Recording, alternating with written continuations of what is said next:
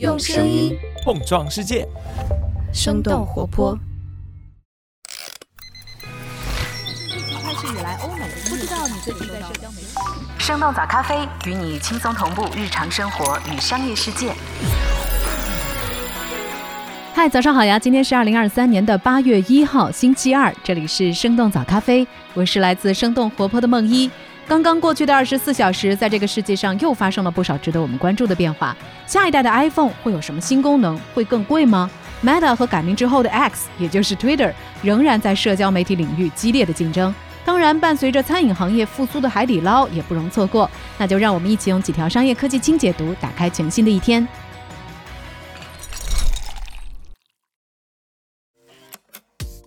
iPhone 十五系列边框更薄，可能会小幅涨价。七月三十一号，彭博社的记者 Mark Gurman 对苹果即将推出的 iPhone 十五系列机型的新变化进行了详细的报道，延续苹果设计师一直想要推出全屏 iPhone 的愿望。下一代的 Pro 和 Pro Max 机型将会配备一点五毫米的超薄边框，让显示屏进一步的变大。Pro 系列将会采用全新设计，把原先容易沾染指纹的不锈钢边框替换为更加坚固、更加轻盈的金属钛。同时，内部也被重新设计，让手机更加易于修理。iPhone 十五和十五 Plus 将会采用十四 Pro 产品线的同款 A 十六处理器，并且引入灵动岛。此外，全系列也将会从 Lightning 接口换成 USB-C 接口。不过，苹果原本计划在 Pro 系列中把音量控制和静音等等物理按钮改成类似触摸板的按钮，但是因为一系列工程问题而被取消。在这次的更新当中，音量和电源的标准按钮将会保持不变，但是用户可以自定义静音开关的功能。Mark Gurman 预计四款新的 iPhone 可能会出现不同幅度的涨价。国内手机市场持续低迷，华为出货量重回前列。根据市场调研机构 IDC 七月二十七号发布的报告，二季度手机市场持续低迷。今年上半年，中国智能手机出货量大约是一点三亿台，同比下降超过百分之七。从市场份额来看，上半年 OPPO 凭借接近百分之十八的份额成为国内第一，vivo、荣耀和苹果紧随其后，华为和小米并列第五。排名前五的手机厂商当中，只有苹果和华为实现了增长。苹果出货量上涨了百分之六，而华为则猛增了百分之七十六。华为曾经多年占据中国手机市场的榜首，甚至一度冲顶全球销量冠军。然而，在遭遇制裁之后，华为的份额逐渐下滑，直到今年才重新回归前五。虽然还是在受到外部的限制，但是凭借着新品 P 六零系列和折叠屏手机的表现，华为延续了高端市场的优势，在六百美元以上的市场中排名第二。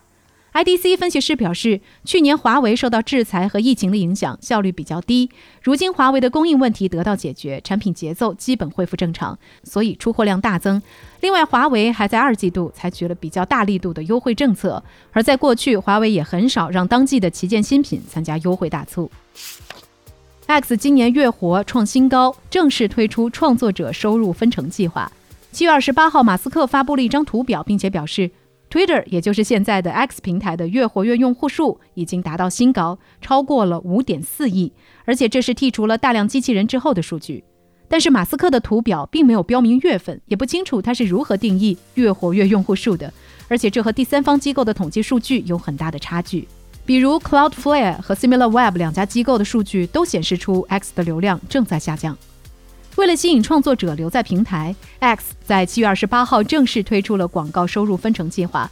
创作者可以从帖子回复里的广告内容获得报酬。另外，X 还解封了美国音乐人 Kanye West 的账号。去年，Kanye West 因为发表暴力和种族主义相关言论而在 Twitter 上被禁言。他也给阿迪达斯、巴黎世家等等合作品牌带来了经济损失。尽管恢复了账号，但是 X 表示，Kanye West 将无法从账户当中获得经济利益。他的帖子旁边也不会出现广告。Threads 用户留存率不到一半，Meta 元宇宙游戏将会推出移动版本。根据路透社七月二十八号的报道，扎克伯格在 Meta 内部讲话时表示，尽管 Threads 在推出几周内的注册用户数迅速增长，但是用户留存率并不高。目前 Threads 已经流失了超过半数的用户。不过扎克伯格认为这种下降是正常现象，未来将会为 Threads 增加更多的功能。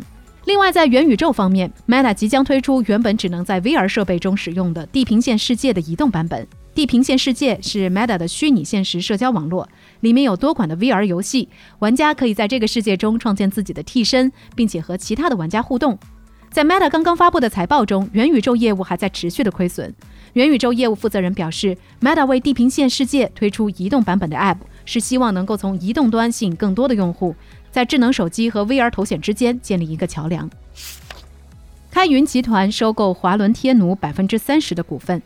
根据路透社七月二十七号的报道，Gucci 的母公司开云集团表示，将会从年底前从卡塔尔投资基金 Mehula 手中收购意大利时尚品牌华伦天奴百分之三十的股份，交易价格达到了十七亿欧元，大约是十八点七亿美元。华伦天奴是在一九六零年在罗马成立，也是意大利最著名的时尚品牌之一，在全球拥有两百多家直营门店。去年他们的营收是十五点四亿美元。收购完成之后，开云集团可以在五年之内收购华伦天奴全部的股份。华伦天奴现在的大股东美胡拉未来也可能会成为开云集团的投资者。有分析师在接受彭博的采访时表示，这笔交易在战略上是合理的。华伦天奴可以利用开云集团的内部能力和专业知识来提高利润率。与收购消息同天公布的还有开云集团今年上半年的业绩报告显示，开云集团第二季度营收同比增长百分之二，落后于竞争对手。而作为集团收入主力军的 Gucci，上一季度的表现也低于预期。开云集团也在最近一段时间更换了 Gucci 的高管。美国芯片制造商 AMD 将在印度投资四亿美元。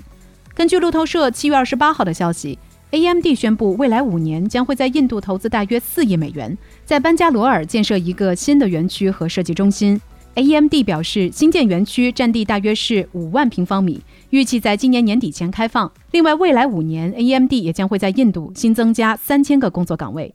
印度政府在二零二一年公布了一项针对芯片行业的激励计划，但是没有企业能够获得印度政府的补贴。不过，今年六月以来，先后有应用材料公司和美光公司等等多家半导体企业宣布在印度投资。宝马加速开发 L 三级别自动驾驶功能。七月二十七号，宝马集团表示，正在加速研发 L 三级别的自动驾驶功能，预计将在今年年底或者是明年年初在全球上市。同时，宝马中国团队也已经启动了 L 三级自动驾驶的本土化研发。根据财经网的报道，宝马在上个月启用了新上海研发中心，并且升级了北京、上海、沈阳还有南京等等城市的研发机构。宝马集团已经在中国建立起了德国总部之外最大、最完备的研发体系。目前，宝马在中国的研发设计团队正在参与下一代车型的开发。上汽集团和奥迪、大众集团和小鹏最近也都宣布了合作消息，共同开发电动车。福布斯中国的分析认为，中国已经成为全球新能源汽车销量和产量第一的国家，并且拥有完整的产业链，在电动化和智能化两方面都处于领先地位。餐饮行业复苏，海底捞营收利润大涨。七月三十号，海底捞发布了正面的盈利预告，表示今年上半年收入不少于一百八十八亿元，和去年同期相比，涨幅接近四分之一，净利润将超过二十二亿元。而去年同期，海底捞的净利润只有七千二百万。海底捞在公告当中表示，利润增加主要是因为翻台率的提升、内部管理以及运营改善，还有餐厅经营效率的提升。从二零二一年开始，海底捞放缓自己的门店扩张策略，关闭接近三百家经营不佳的门店。最近半年多，此前关停的部分门店也重新开业。国家统计局的数据显示，今年上半年餐饮行业是反弹最大的消费品类，海底捞的营收增速比行业平均水平更高。在五一和端午等等节假日期间，海底捞的门店接待人次也有大幅度的增长。截止到去年年底，海底捞在大陆地区一共有超过一千三百家餐厅，港澳台地区一共有二十二家。美国外卖公司 DoorDash 想让 AI 来帮你点外卖。根据彭博社七月二十八号的报道，美国餐饮外卖公司 DoorDash 正在开发人工智能聊天机器人 Dash AI，用它来帮助消费者缩短点单的时间，并且找到自己想吃的食物。